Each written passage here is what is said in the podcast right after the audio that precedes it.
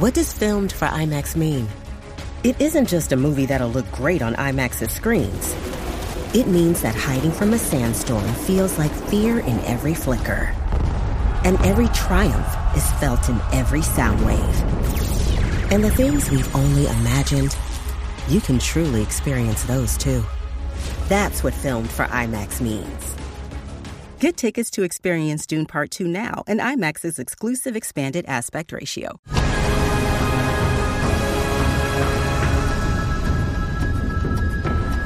Ferias mundiales, demostraciones de nuevos inventos y dibujos animados en blanco y negro.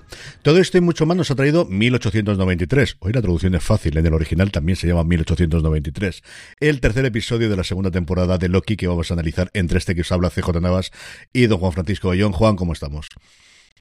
Pues muy bien, he de decir que empiezo a estar cada vez más de acuerdo contigo. Es que este episodio es, es la leche. Yo, mira que me gustaron mucho el primero y el segundo, pero al volver a verlo, oye, que entre tú y el episodio me habéis convencido. Yo eh, me ha llamado la atención porque he visto varias críticas que es cierto que en general era la gente que le había gustado mucho los dos primeros episodios que decían que este les cambiaba mucho el paso y que no los acababa de convencer y que era un cambio así a mitad, abrupto a mitad de temporada que puede ser que quien se había quedado muy contento con los dos primeros episodios, este le sepa una cosa extraña. Yo, desde luego, fue cuando vimos originalmente los cuatro primeros el que me marcó y el que realmente me, me, atrajo mucho más que los dos primeros. Que es cierto que les he cogido un poquito más de cariño cuando los he vuelto a ver ahora que están emitiéndolos semana tras semana en Disney Plus. En fin, que vamos a comentar todo, evidentemente, lo del episodio, con vuestros comentarios, con nuestras teorías, con los momentos favoritos que tengamos y también avanzaremos un poquito de lo que esperamos del cuarto episodio que Juan y un servidor hemos podido ver ya. Este es el último episodio que pasaron a prensa e inicialmente Disney Plus para poder hacer las críticas. Antes de ello vamos con un poquito de actualidad de Marvel, que es una cosa muy tuya y mía, que es hablemos de gastronomía Marvel, hablemos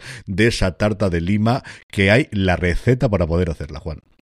Pero qué maravilla es esta. O sea, es que es tiene no llega a tener el mismo color intenso, pero bueno, yo la voy a hacer sí o sí, porque es que tiene un pintón esto y, y para el que quiera hacerla, supongo que CJ la vas a dejar en, las notas del episodio. Sí, es fácil, la encontráis en marvel.com, si ves ahí hay un apartado que pone shows, que donde sale la información y la tendréis en la receta. Yo creo que es ideal desde luego para Halloween, ahora que nos la tenemos aquí, que ya estamos totalmente metidos en la festividad americana y la dejaremos evidentemente también en las notas del programa para que todos aquellos que queráis hacerla tengáis la receta de lo que ellos dicen que es como hicieron la tarta, no con el fluorescente, yo creo que había, un poquito de efecto, evidentemente, de, de, de, efectos especiales, pero al menos sí que el sabor que se supone que se comieron Tom Hiddleston y Clay Bowen en, esta, en ese episodio.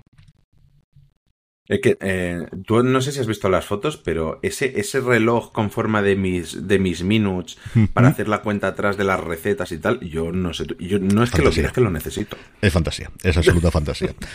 Como por otro lado también es fantasía el episodio de esta semana, 1893, un episodio que nuevamente Eric Martin ha tenido mucha mano, la historia original es suya, aunque el guion, aquí hay una diferencia entre story y teleplay, que es por temas de legales en Estados Unidos, cuando hay esa diferencia siempre le llevan de esta forma y no ponen el Written By, por Eric Martin junto a Kasra Fajarani y a Jason O'Leary. Kasra Fajarani precisamente es el director de, del episodio y es el director de producción de la serie. A él debemos en la estética, tanto de esta primera, de la segunda temporada como la primera. Él comentaba en varias entrevistas que le he leído que le propusieron el por qué no daba un paso más, porque estaba muy involucrado, evidentemente, con todo el desarrollo de la serie, y le propusieron elegir el episodio, eh, eh, dirigir un episodio en esta nueva temporada, y él dice que estaba muy contento de poder haberlo hecho con este tercer episodio, del que estaba tan orgulloso de cómo se había desarrollado.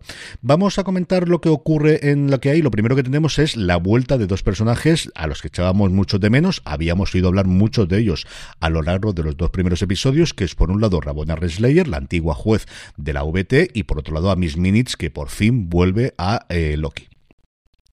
Sí, a, mí me ocurría una cosa en la primera temporada que no entendía tanto bombo que se le daba a Miss Minutes antes de, de la serie, con los trailers y demás, y luego ves la serie y pensabas, bueno, pues tampoco es que sea un gran personajado, pero aquí, aquí se revela como, vamos, o sea, yo tengo muchas más ganas ahora de Miss Minutes, pero que le den su serie para ella sola.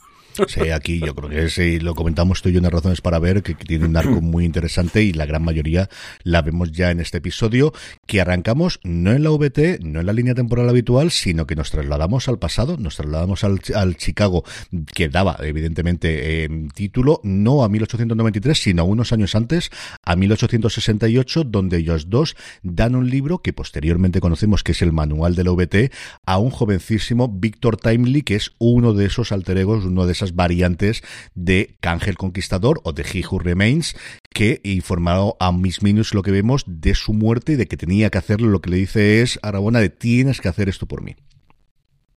Sí, eh, me gusta mucho este inicio, ya, ya incluso los títulos de crédito, ese, mm. eso, esa musiquita de la Marvel, de que, de toda, que salen todas las producciones, pero aquí interpretada con esos organillos típicos de las películas en blanco y negro y películas, y películas mudas, que por cierto, quien lo hace es Peter Nichols, que no es el compositor de la serie, sino uno de los productores de sonido que hay en, en un montón de, de películas y, y de series de Marvel y de Star Wars. Y sí, eh, ese, ese, momento en el que entramos en Chicago, vemos esa veleta ahí con la ciudad del viento y todo eso, creo que es maravilloso.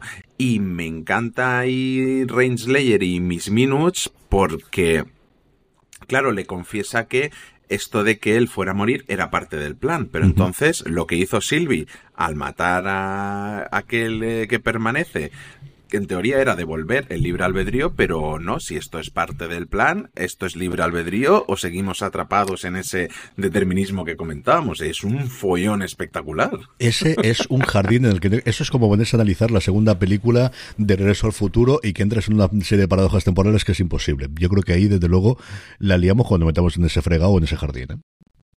No, está muy bien porque además lo que da a entender totalmente con ese plan suyo es que, o al menos lo que me da a entender es que este Victor Timely es es él, es el, aquel que permanece cuando él era pequeño, que no tiene por qué ser el mismo Khan que hemos visto en Quantum Manía, pero tampoco estoy seguro del todo porque es como lo que tú dices, esto es, joder, iba a decir una palabrota, una frase típica española, pero me, la, me la, voy a ahorrar. Es, tiene que ver con, con Bernarda, seguro que ya sabes a qué me refiero.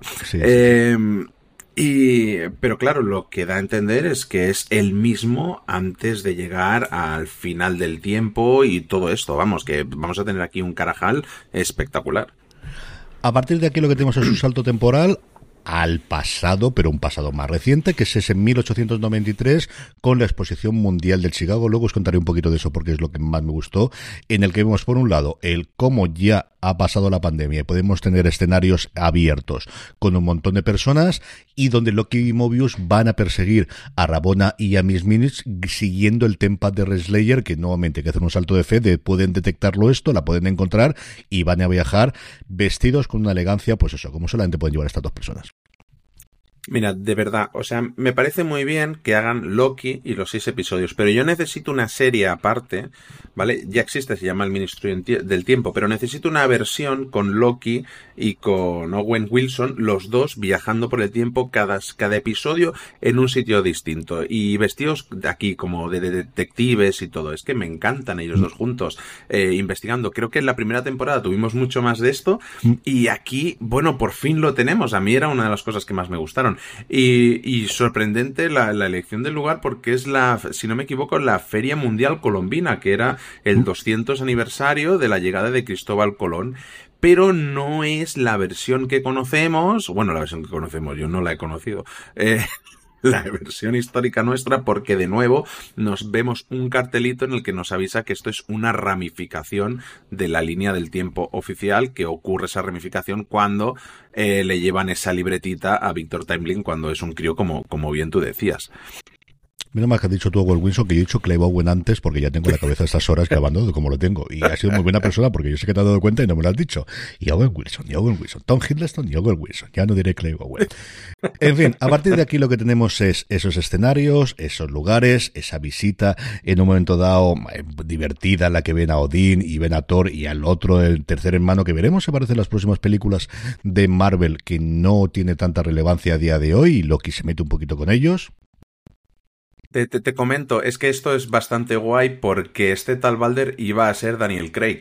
Iba a ser Daniel Craig en la película de El Doctor Strange, el, el, multiverso de la locura, pero vete tú aquí, que llegó el COVID, llegaron muchas cosas, Daniel Craig no pudo ir y por eso en la película de... de ay, de Doctor Strange, hay una silla vacía en el podium de los Illuminati, porque ese era eh, Balder y era Daniel Craig en esa película para que veas tú. Esa parte no me la sabía yo. Esa no me la sabía yo.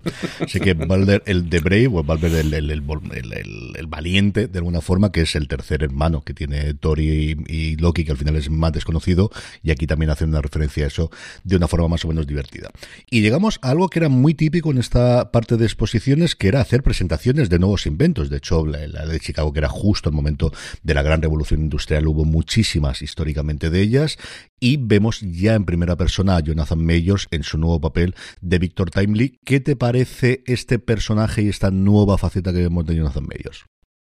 A mí me encanta, pero porque entonces no puedes creerte nada de lo que aquel, eh, aquel que permanece les decía a ellos, porque le, les contaba que el primero que viajó en el tiempo y creó estas máquinas y tal fue un, perdón, una variante en el siglo 31, pero a mí me da la sensación de que aquello también era mentira, que era el mismo.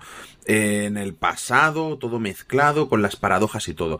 Eh, a mí me gusta este, esta especie de, timador. Me, encanta cuando te das cuenta de que el que estaba pujando por el invento suyo era su socio, que luego le da un billete así de escondidas. Me encanta cuando aparece el otro quejándose de los pantalones mecánicos y se agacha para decirle, no, pues si yo te veo más alto, no te das cuenta. Y todas estas cositas de farolero. O como veremos más adelante, que se suben a un barco súper elegante y le dice, las habitaciones de siempre, y dice, sí, las de siempre. Y se van a los botes salvavidas. Totalmente. He perdido, mira que lo he estado buscando, pero no, no he encontrado última hora porque está basado en un creador eh, em, real. Hay una persona que era llamado el Edison Negro que hizo mucha investigación en su momento sobre el mundo de la electricidad y de hecho fue uno de los, no el único, porque al final fue muchos, por lo que suele ocurrir, ¿no? Muchos inventos uno encima de otro y encima del otro, de la electrificación de los tranvías y de los trenes, que hasta entonces siempre funcionaban con carbón y el que hizo lo famoso del tercer rail que llevan todos los tranvías y sobre todo los metros, parte de las patentes y todo demás fue el, el que las hizo. Edison intentó comprársela y ser eh, partner, y ser compañero, que es algo que le ocurre también aquí a Timely cuando Ramona se lo dice, vamos a ser partners en, en esto, y él se negó y a partir de ahí siguió su mundo. Lo encontré en una de las críticas que leí de la, de la, del episodio y luego se me ha escapado. No estaba convencido que era de Ringer y no lo he encontrado posteriormente. Pero como os digo, es un personaje histórico en el que de alguna forma se basa Victor Timely. Majors, pues eso, con todos los problemas que sabemos que hay a día de hoy, la semana, o esta semana o la semana que viene, tiene la siguiente cita que tiene que hacer en Nueva York con toda la problemática que tiene, con toda la movida que tiene por la denuncia de su exnovia. Yo creo que hace pues, lo que hizo ya en el último episodio de la primera temporada y lo que esperamos de él, que es llenar la pantalla. Y aquí hace un personaje lleno de manierismos, con esa tartamudez que no es tartamudez, pero que es una especie, así al menos en la versión original, no sé exactamente en el doblaje cómo habrá quedado, y lo que me gusta muchísimo del personaje es lo que decías tú, de cómo al final es una especie de timador, con muy buena voluntad, con mucho orgulloso. Él dice de, si es que yo las ideas las tengo, lo que no tengo la tecnología para poder llevar todo esto a la realidad, pero realmente yo la idea la tengo y tengo clarísimo que puede funcionar. Y sobre todo, después de ver ese momento del telar, ¿no? De, de, algo similar a lo que está teniendo todo el problema en la VT, y es cuando Loki y Mobius se dan cuenta de sí, esta es la persona, más allá de que físicamente se parezca, que necesitamos para intentar detener, porque no olvidemos que por mucho tiempo que se hayan tirado comprando comida dentro de la feria y lo demás, es que el, mundo está a punto de terminarse si no logran parar lo que está ocurriendo al mismo instante dentro de la Juan. Sí, además me encanta porque es que este episodio está lleno de detalles, de guiños, de, detallitos y, y, sí vemos a, esa especie de, de, telar en miniatura, pero que en, en esta ocasión, él, al, tener el desconocimiento de todo lo que es el tiempo y todo esto realmente, lo utiliza para canalizar la energía, como, tú decías, una especie de Edison o de... Ay, ahora se me ha ido el nombre, el de la corriente alterna, leche.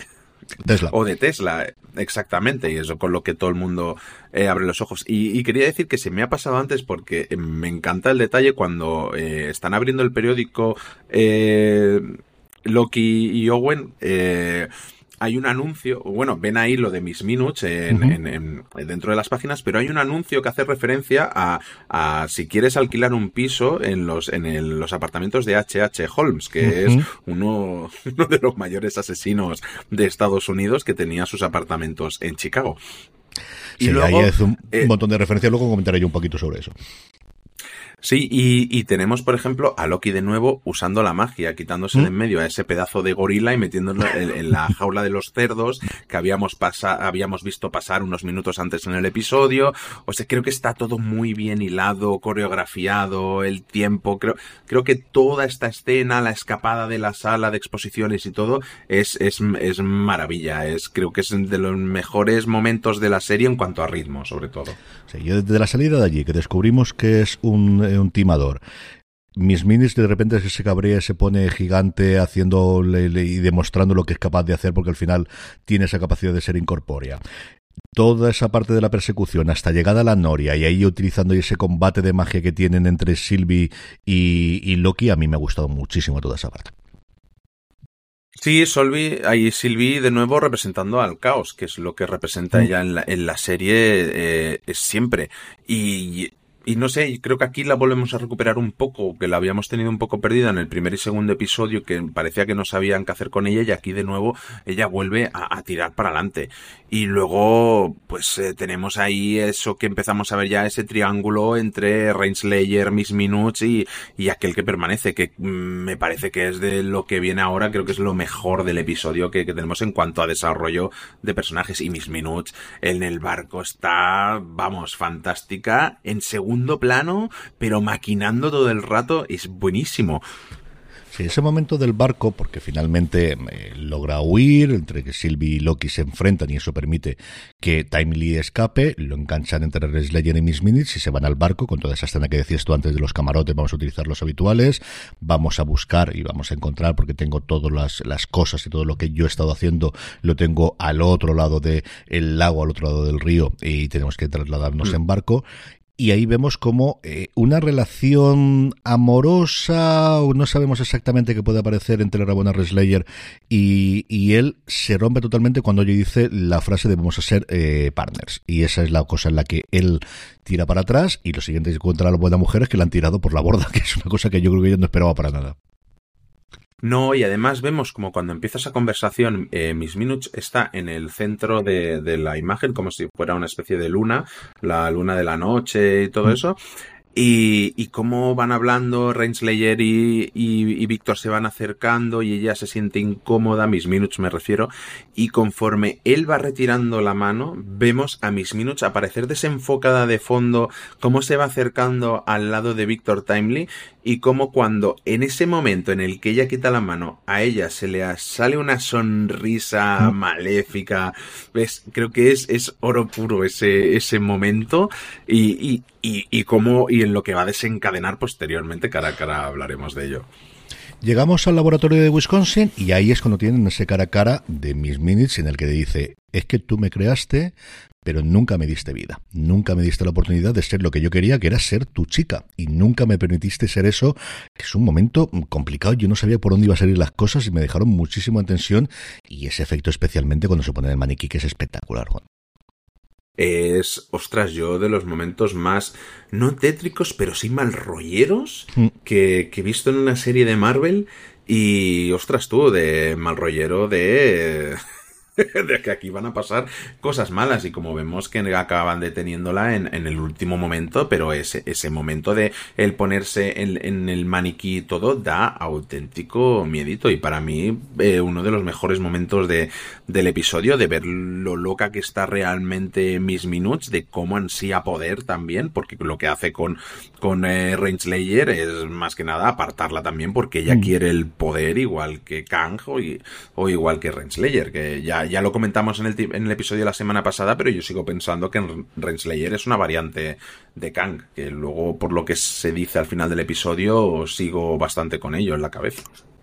El caso es que ya en Loki y Mobius llega también Sylvie y empieza esa pelea de qué es lo que hacemos. Sylvie nuevamente se enfrenta a es que tengo que matarlo porque si no este se va a volver a convertir en lo que todos sabemos. Pero en este caso Loki y Mobius lo convencen.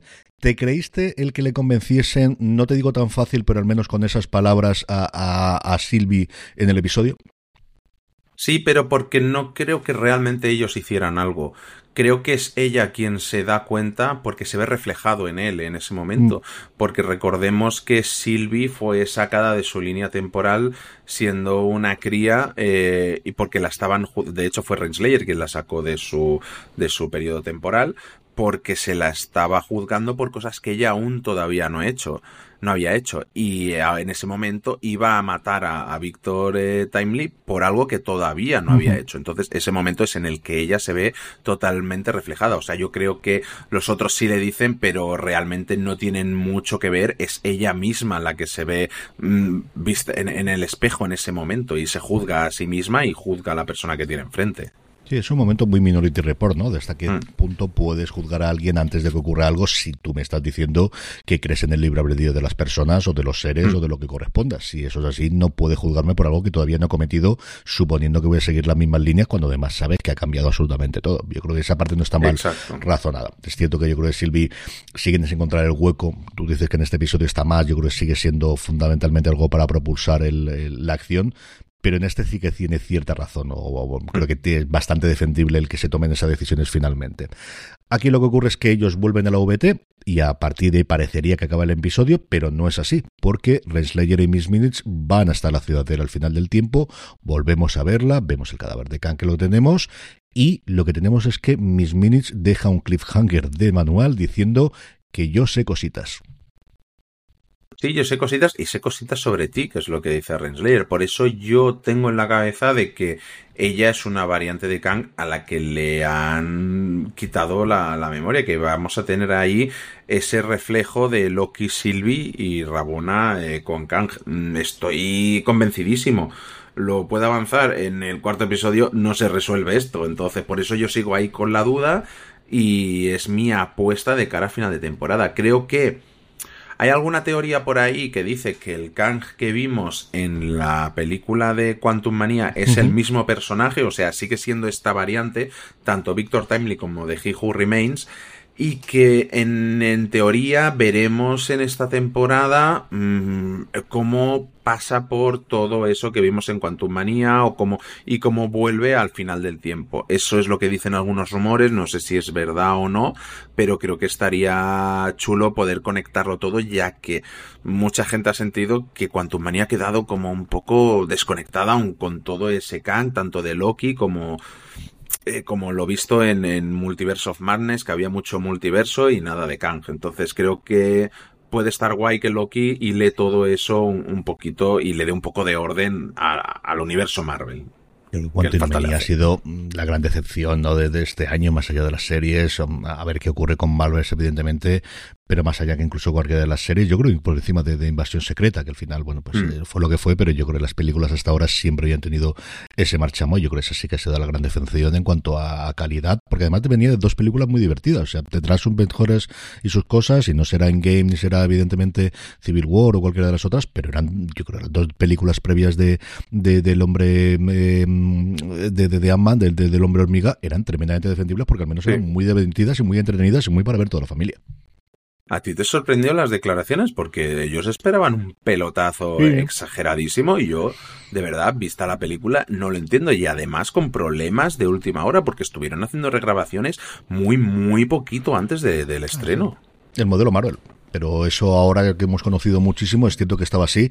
Yo recomiendo encarecidamente, lo tengo a mitad de leer, el nuevo libro que ha salido que se llama MCU, el, reinado de Marvel, que cuenta todo ese proceso y es que es un proceso absolutamente de locos. Yo de, estas cosas dicen, no es posible que salga algo así, sí, sí. O sea, tiran para adelante con un guion medio hecho, graban, vuelven a revisar los productores en Feige y todo su conciliábulo que tiene alrededor y no hay un ejecutivo encargado de cada producción y en función de lo que hay vuelven a grabar de nuevo. No es que hagan dos resus porque quedó mal o porque necesitas una cosa, es prácticamente cambiar la película a mm, cuando tienes además la fecha de estreno. Y hasta ahora les había funcionado bien porque son treinta y tantas películas, o sea que no ha habido mal la cosa y hemos tenido, todas se han hecho con ese procedimiento, incluida Iron Man originalmente. Iron Man hay una cosa muy graciosa que cuento en el libro y es que Fabro eh, no iba a hacer la escena inicial de la cueva. O sea, la escena en la que Iron Man se convierte en Iron Man la iba a desechar y la hizo porque le dijeron, eh, que nos hemos gastado la pasta de hacer la cueva, tienes que rodar sí o sí en la cueva. Y una escena que yo creo que es capital, ya no para Iron Man, sino sí, para toda la construcción del MCU, se hizo porque le dijeron a Favreau que tienes que utilizar lo que nos ha costado mucha pasta el hacer esta cueva. O sea, para volverte loco.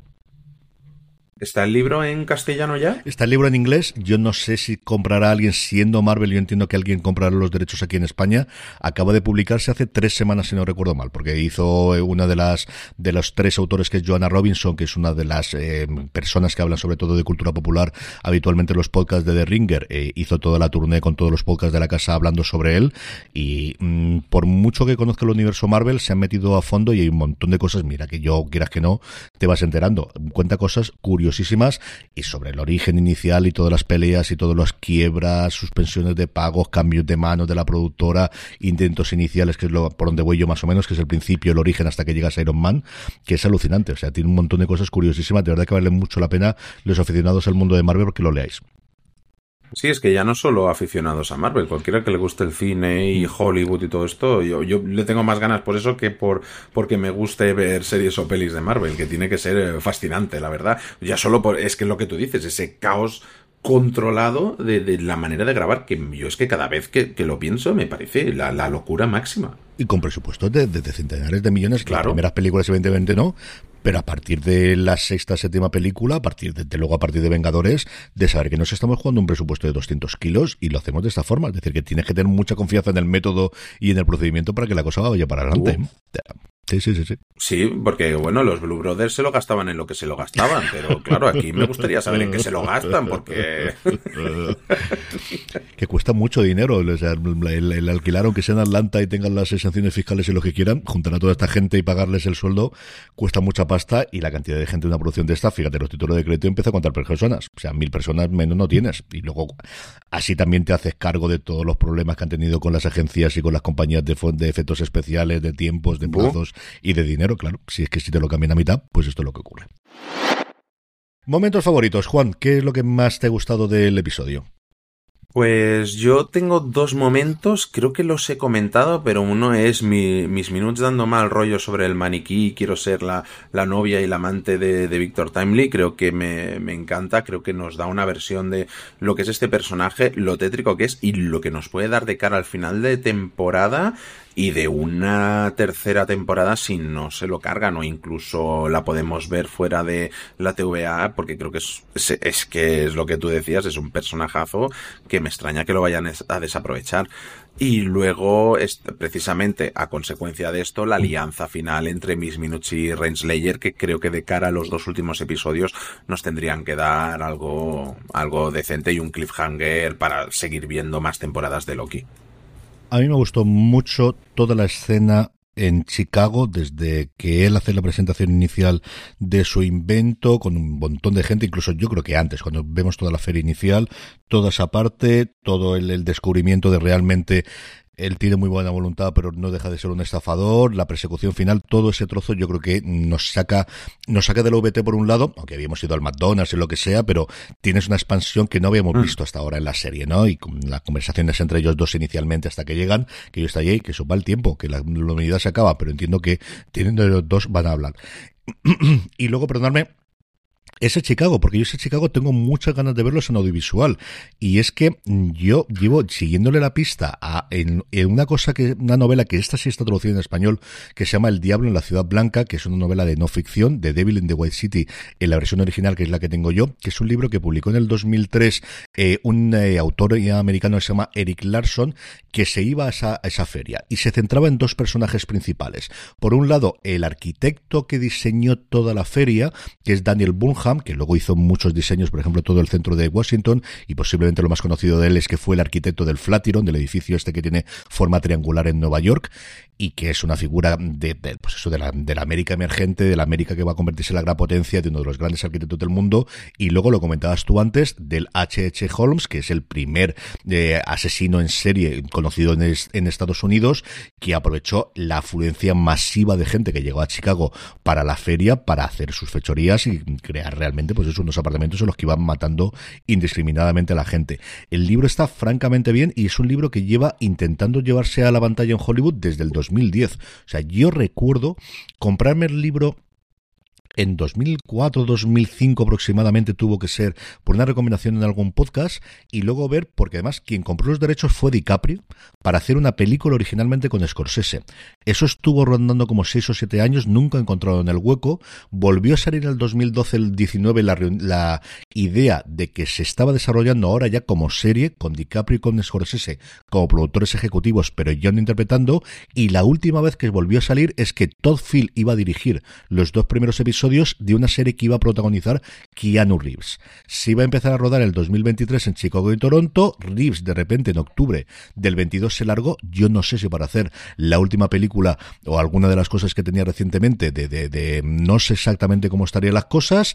Phil se largó del proyecto y de nuevo la serie se acabó y ahora intentamos buscar la distribución. Así que, como os digo, es una mm, adaptación que lleva 13 años con los derechos comprados por DiCaprio intentando llevarse primero la gran pantalla posteriormente la pequeña pantalla que no ha tenido forma y es un libro que a mí me marcó muchísimo, me gustó muchísimo, aunque hace ya pues, casi a lo tonto, lo tonto, casi 20 años que me lo leí en su momento, lo tengo además, yo creo que es de los últimos, últimos libros que me compré en papel. Eh, lo tengo todavía guardado por aquí y a ver si me lo vuelvo a leer porque me llamó mucho la atención, me gustó mucho y recuerdo que en ese momento estaba muy metido en lo que ocurrió dentro de la feria y todo lo demás. Ahora, pues eso ha pasado 20 años y se me ha escapado mucho, pero, pero es un libro de verdad curiosísimo para leer y este sí que lo tenéis en español. Se llama El Diablo, la Ciudad Blanca. A ver si me acuerdo también, lo pongo en la nota del programa, Juan. Pues mira, creo que lo voy a pedir para San Jordi de, de, 2024 ya. Sí, porque además, o sea, sí que le había seguido la pista todo el proyecto de Scorsese y DiCaprio, pero es que yo no, no entiendo. Algún día harán un libro sobre qué ha pasado con, con este proyecto, porque es que me parece de locos y más con los nombres que tiene detrás. Yo creo que de estos hay muchísimos siempre girando por Hollywood. Otra cosa es que no tanto son los que sale DiCaprio y Scorsese, sobre todo no tanto es una novela que se vendió bastante bien en Estados Unidos, que fue conocida, yo creo que fue nominada a algún par de premios. Larsen luego ha escrito varias cosas también importantes y esta yo me acuerdo mucho de ella porque recuerdo haberla comentado varias veces en el programa a lo largo de esos tiempos, ¿no? Y cuando se anunció en el 2010 ya teníamos, eh, yo recuerdo haberla comentado en fuera de series, aunque era película porque había leído el libro y porque mm, los nombres que había detrás. Yo eso la recuerdo perfectamente. Eso momento de los comentarios de los oyentes. Ya sabéis que nos podéis escribir a fuera de series, info arroba fuera de series.com o también dejarnos comentarios en iBox, en YouTube o en Spotify. también nos podéis dejar comentarios en Spotify acerca de vuestras teorías, lo que contéis y lo que os apetezca en el, en el este. También en directo, ya sabéis que grabamos todos los lunes, emitimos en directo todos los lunes a partir de las nueve y media de la noche, hora peninsular española, tanto en YouTube, youtube.com barra fuera de series, donde Pascual Cerdán nos está saludando como siempre todas las noches. Pascual lo tenemos aquí absolutamente entregado, Juan. Pascual es más majo que las pesetas. Esto es así. Sí lo es, sí lo es, desde luego que sí. Y también en twitch.tv barra fuera de series. No tenemos más cositas para comentar, a ver si para la semana que viene tenemos alguna de las teorías de lo que esperáis, sobre todo porque después del episodio de la cuarta temporada, del cuarto episodio, y ya no sabemos absolutamente más, yo creo que sí que vale la pena mucho que, nos planteemos a ver qué queremos esperar. ¿Qué podemos contar del cuarto episodio que no es spoiler? Juan, ¿qué podemos contar eh, para acabar? Bueno, eh, ostras, que, es un pepinazo de cómo termina el episodio. Es que yo me quedé con unas ganas de no, no puede ser que nos hayan pasado cuatro episodios y nos quedemos aquí, porque es que tengo unas ganas de ver el quinto episodio que no puedo. Ese, eso es todo lo que puedo decir sin soltar ningún spoiler. Momentazo. Yo es este es el tercero, el que me puso, pero el que realmente me gustó es el cuarto. Yo creo que coge ya velocidad de crucero. Es que solo nos quedan dos episodios después. Y como dice Juan, yo sé que esto es, como dicen, problemas del primer mundo, bueno, problemas de la gente que nos pasa los episodios antes. Esto nos ocurrió, yo creo que no es tan grave o tan exagerado como nos ocurre con The After Party, que las dos veces nos han pasado todos los episodios menos el último y nunca hemos sabido quién es el asesino hasta tres meses después cuando se ha emitido el episodio pero algo así hay. O sea, nosotros ya vamos habiendo visto hasta el cuarto episodio desde hace un mes y aquí estamos esperando a que llegue el quinto porque de verdad que si tenéis ganas de ver momentos y de tensión y de cómo se queda la cosa, este cuarto yo creo va a quedar la gente bastante satisfecha. La gente que le gustó los dos primeros, no sé qué tal. La gente que le gustó el tercer episodio, yo creo que el cuarto les va a encantar. Sí, sí, totalmente. Dices tú de, de, de, After Party, es que estoy con, con, otra que tú ya sabes que no puedo hablar, que nos han hecho lo mismo. Nos han hecho lo mismo y peor. en fin, no, no, vayamos por ahí porque la gente luego se quejará con razón de ¿por qué os quejáis? Esto como le dicen, ya, pero, pero en fin, que fastidia, de verdad que fastidia. Y, y luego sobre todo es cuando pasa el tiempo, hace tiempo que lo viste y cómo recuperas después para poder comentarlo y para poder verlo, que es una cosa que nos ha ocurrido muchísimo. En fin, con esto yo creo que hemos comentado ya el tercer episodio de Loki 1893. Volveremos la semana que viene para comentar el cuarto episodio. Don Juan Francisco Bellón, un abrazo muy fuerte y hasta la semana que viene. Un abrazo enorme, nos, nos seguimos viendo. Y hasta todos vosotros, pasaros por fuera de series.com, que tenemos muchísimo más contenido, por nuestra tienda, la tienda fuera de series, fuera de series.com barra tienda, donde seguro que tenemos algo que te gusta. Volvemos el lunes que viene a comentar el cuarto episodio de Loki aquí en Universo Marvel, a partir de las nueve y media de la noche, hora peninsular española, youtube.com barra fuera de series, twitch.tv barra fuera de series, si no se queréis seguir en directo. Hasta entonces, gracias por escucharnos y recordad, tened muchísimo cuidado y fuera.